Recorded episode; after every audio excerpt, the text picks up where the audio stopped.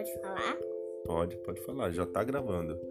O Rei Sapo ou Henrique de Ferro. E, ai, que legal. Histórias dos irmãos Grimm. Era uma vez a filha de um rei que entrou no bosque. Ela entrou no bosque. O que ela fazia no bosque? Ah, ela sentou-se à beira de um poço de água fresca. Ela se divertia jogando uma bola de ouro, seu brinquedo predileto, para o alto e pegando-a no ar. Numa das vezes, ela arremessou a bola alto demais e estendeu as mãos com os dedos dobrados para apanhá-la. Mas a bola escapou, quicando no chão ao seu lado e acabou rolando para dentro do poço. Assustada, filha do rei tentou avistar a bola, mas o poço era tão fundo que não se via o chão. Então ela começou a chorar muito e a se lamentar. Ai, ai, eu daria tudo para ter minha bola de volta. Minhas roupas, minhas pedras preciosas, minhas pérolas e tudo que eu possuísse no mundo.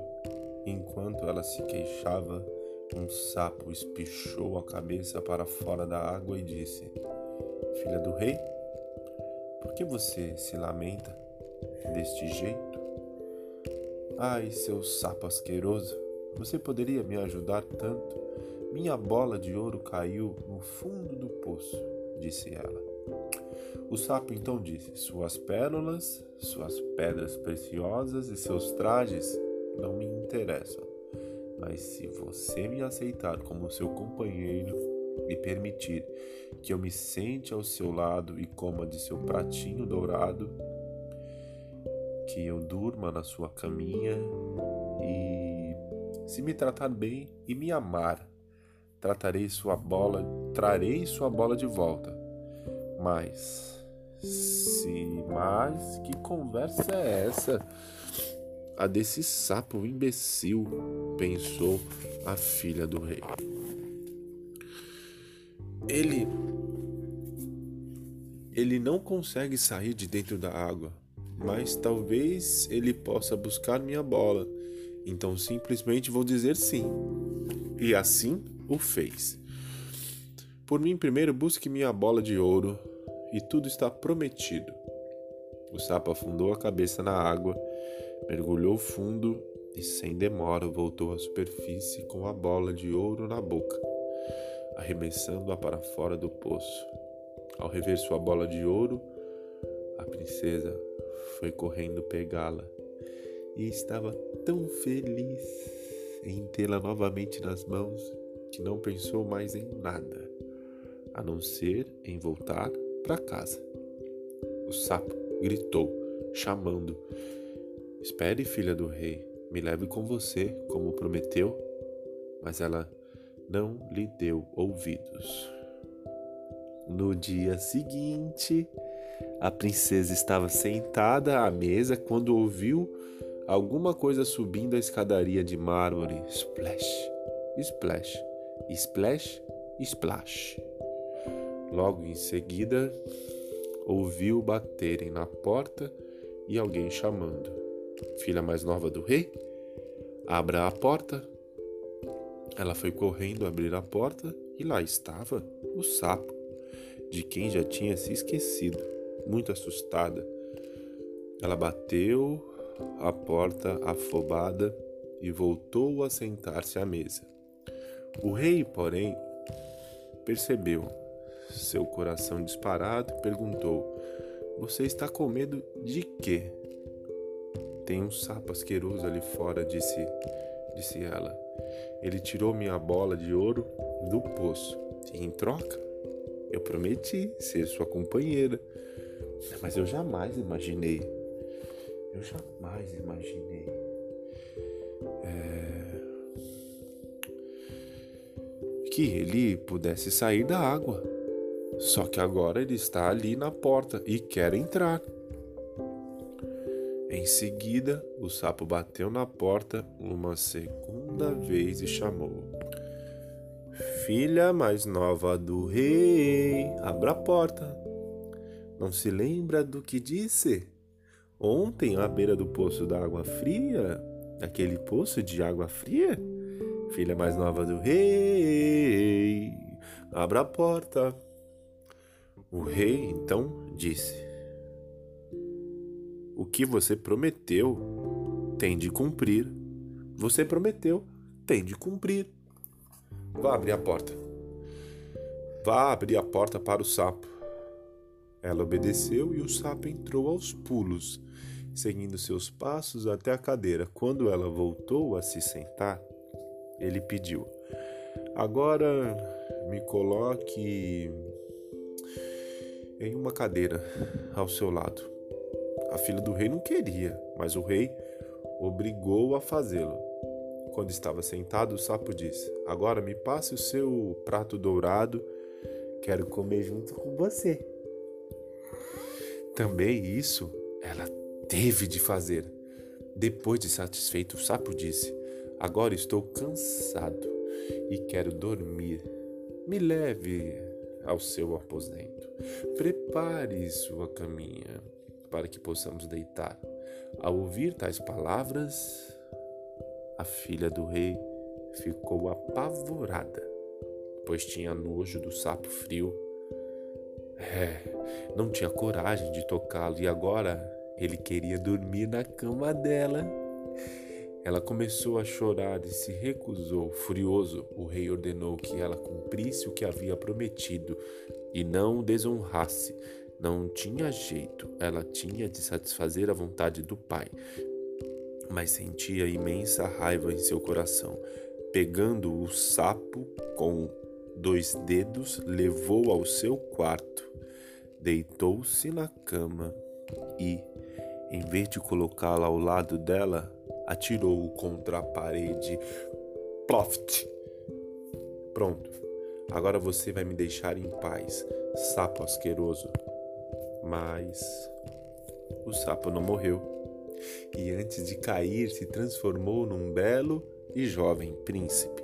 Este sim era o seu querido companheiro, e cumprindo a promessa, os dois adormeceram felizes lado a lado. Na manhã seguinte, uma esplêndida carruagem com oito cavalos encilhados, espanada e brilhando feito ouro, aguardava do lado de fora, conduzida por Henrique, criado do príncipe, que, de tanto sofrimento por ver seu amo transformado em sapo, amarrara três correntes de ferro no peito para que seu coração não explodisse de tristeza. O príncipe embarcou com a filha do rei na carruagem e o fiel criado levantou-se através deles e conduziu-os para casa. Depois de terem percorrido um trecho, o príncipe ouviu um tremendo estrondo atrás de si e, ao voltar-se, gritou: Henrique, a carruagem está arrebentando. Não, senhor, não é a carruagem, não. São as correntes do meu coração que ficou sofrendo, sofrendo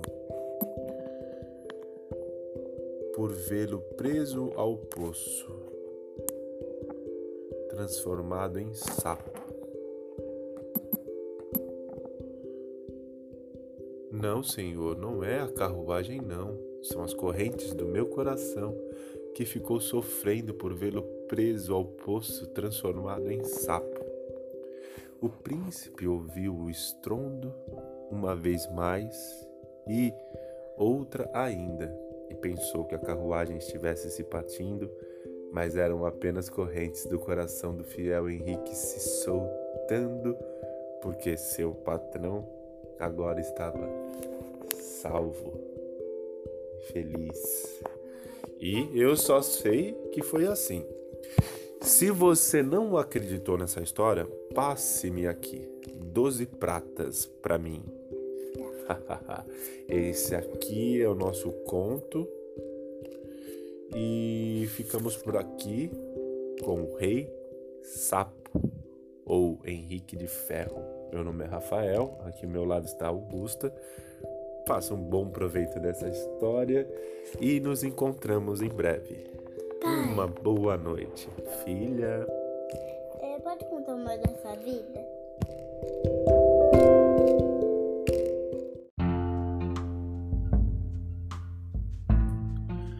Olá, aqui é o Rafael e vamos nós para a história de hoje.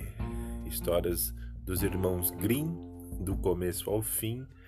E desejo que essa mensagem chegue no momento bom e possa levar tudo de bom para vocês aí. Vamos lá para a história de hoje. Gato, gato e rato em sociedade. Um gato e um rato resolveram fazer uma sociedade e morar juntos.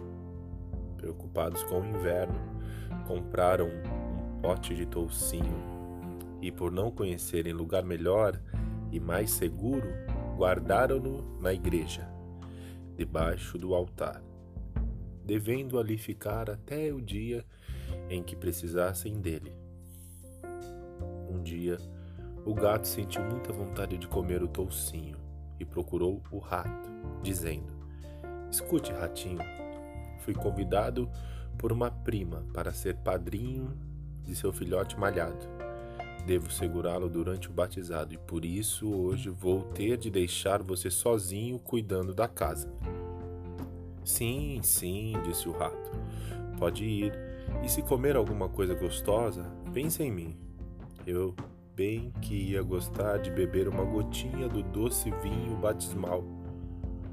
O gato, porém, foi correndo até a igreja e comeu a pele do toucinho. Depois foi passear pela cidade e só voltou para casa à noite. Você deve ter se divertido bastante, não é? Qual é o nome do filhote? perguntou o rato. Tira a pele, respondeu o gato. Tira a pele? Que nome mais esquisito! Nunca ouvi igual.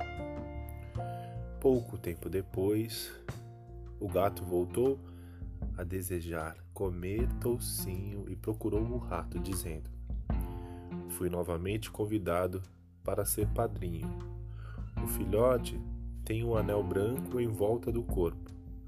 Não posso recusar. Você tem de me fazer esse favor e cuidar sozinho do nosso negócio.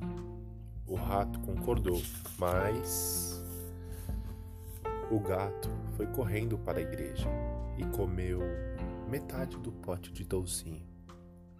Quando ele chegou em casa, o rato perguntou: Com que nome seu afilhado foi batizado? Até o meio. Até o meio? Não diga. Jamais ouvi esse nome. Certamente não consta no livro de registros. Mas o pote de toucinho não saía da cabeça do gato. Fui convidado para ser padrinho pela primeira vez.